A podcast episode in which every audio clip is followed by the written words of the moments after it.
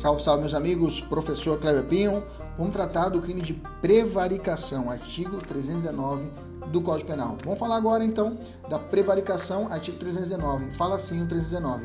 Retardar ou deixar de praticar indevidamente ato de ofício ou praticá-lo contra a disposição expressa de lei para satisfazer interesse ou sentimento pessoal Pena, detenção de três meses a um ano e multa. Gente, prevaricação só pode ser cometido por funcionário público mesmo, tá? Aqui não tem como existir a relação de um particular, um particular em concurso de pessoas. Não tem como existir um concurso de pessoas de prevaricação. A prevaricação é o ato solo do servidor público que ele comete, ele deixa de praticar um ato ou ele atrasa em razão de sentimento pessoal, de interesse pessoal. Chega lá no fórum, a prima, sua prima, né? A sua prima, né? Você que estuda direito, estudando direito, né?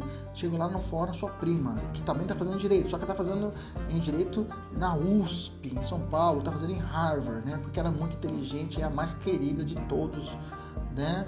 E ela chega, ah, pega meu processo aí, minha prima querida. E você é estagiária do fórum, né? Triste, desiludida, mas tá lá trabalhando.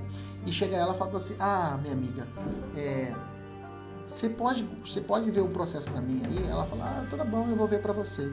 E aí você faz o seguinte, você chama a, a, a, a, gestora, a gestora fala assim, ah, esse processo está tal lugar. Você pega esse processo e você que é o funcionário que deve dar andamento a esse fórum. Digamos que você tem que dar andamento a esse processo. Por ódio da sua prima, você pega esse processo e coloca debaixo da mesa de outro estagiário para ficar, para servir de, de, de contrabalanço, porque a mesa estava pensa. Porque digamos que o processo é físico. Nesse caso, você está agindo de forma prevaricada. Mas o seu estagiário, o estagiário responde por crime também contra a administração pública, beleza? Então, você fez isso para alimentar o seu ódio contra a sua prima. Isso é prevaricação. Não é corrupção passiva privilegiada, não confunda. A corrupção passiva privilegiada é quando você cede a pedido de alguém.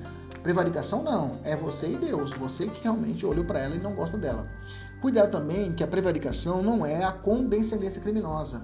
A condescendência criminosa eu deixo de punir ou não comunico oficialmente por indulgência, por piedade ao sujeito. Mas se eu tenho uma relação de amizade com o sujeito e não faço o que deveria fazer, eu respondo por prevaricação. Então, na prevaricação, quando eu deixo de punir, é porque eu tenho uma relação de amizade com o sujeito, o meu coração abre meu coração e fala assim: não, não vou sacanear com ele. Aí eu prevarico, não puno ele. Agora, se por acaso eu não tenho essa relação de amizade, mas por piedade, indulgência, eu não faço a punição desse servidor que cometeu o crime, ou não levo ao conhecimento da autoridade que tenha o poder, a competência para fazer a punição, aí nesse caso você responde por condescendência criminosa. Beleza? Prevaricação tem que estar no exercício das suas funções, não pode estar de férias, como a corrupção passiva ou a concussão, por exemplo. Vamos resolver duas questões aqui, vamos lá. Olha só. Em relação ao crime de prevaricação, pode-se afirmar que, letra A, não há para a configuração do delito a necessidade de satisfazer interesse ou sentimento pessoal, pelo contrário, é necessário. Letra B, exige a lei para a configuração do delito o dolo específico em satisfazer interesse ou sentimento pessoal. Opa, vamos continuar aqui. Letra C, basta que o funcionário retarde ou deixe de praticar indevidamente o ato de ofício, ou praticá-lo contra a disposição espécie lei. Letra D. Basta que o funcionário público satisfaça interesse alheio. Letra E. Basta que o funcionário público exija para si ou para outro vantagem devida. Não tem vantagem devida no crime de prevaricação. Nesse caso, nós temos a alternativa correta, letra B de bola.